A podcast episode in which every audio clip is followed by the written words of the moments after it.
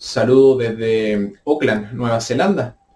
Hoy vamos a proclamar y reflexionar el Evangelio de este domingo, donde celebramos la solemnidad de la ascensión del Señor.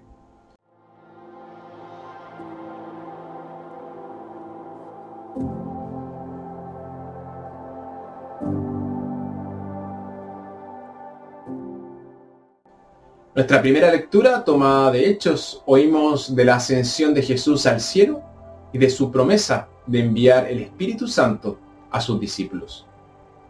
Nuestra segunda lectura, tomado de Efesios, Pablo expone el significado de la ascensión. Dios elevó a Jesús por encima de todos los poderes terrenales y lo hizo cabeza de la iglesia y Señor de la creación. Y nuestro Evangelio, tomado de Lucas, antes de ascender al cielo, Jesús promete enviar al Espíritu Santo a sus discípulos. Evangelio de nuestro Señor Jesucristo según San Lucas. Les dijo, todo esto estaba escrito, los padecimientos del Mesías y su resurrección de entre los muertos al tercer día. Luego debe proclamarse en su nombre el arrepentimiento y el perdón de los pecados, comenzando por Jerusalén y yendo después a todas las naciones invitándolas a que se conviertan. Ustedes son testigos de todo esto. Ahora yo voy a enviar sobre ustedes lo que mi Padre prometió. Permanezcan pues en la ciudad hasta que, vea, hasta que sean revestidos de la fuerza que viene de arriba. Jesús los llevó hasta cerca de Betania y levantando la mano los bendijo. Y mientras los bendecía, se separó de ellos y fue llevado al cielo. Ellos se postraron ante él. Después volvieron llenos de gozo a Jerusalén y continuamente estaban en el templo alabando a Dios. Palabra del Señor.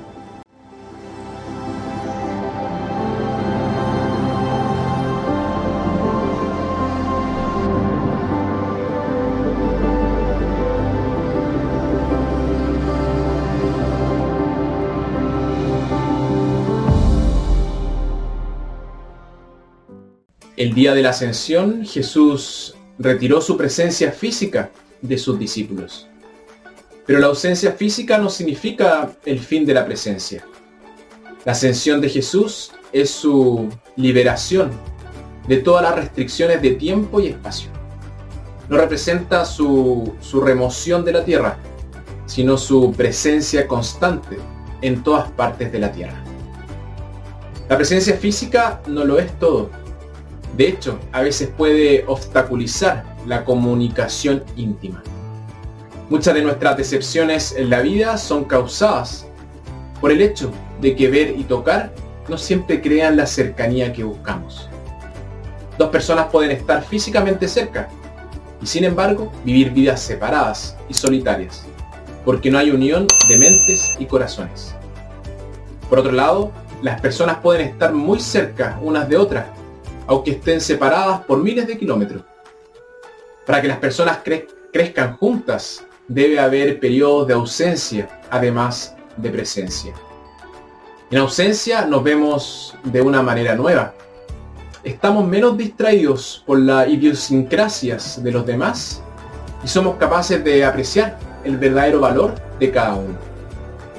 Si somos capaces de estar plenamente presentes para nuestros amigos, cuando estamos con ellos, nuestra ausencia también dará sus frutos. El recuerdo de esa presencia, su calidez, seguirá alimentando a la otra persona. Así no solo nuestra presencia, sino también nuestra ausencia se convierte en un don.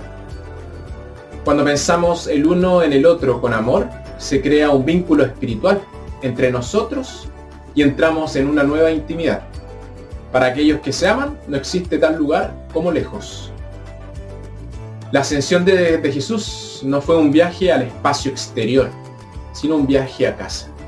No debemos pensar que nos ha abandonado, que una vez vivió en la tierra, pero ahora ha regresado a donde realmente pertenece.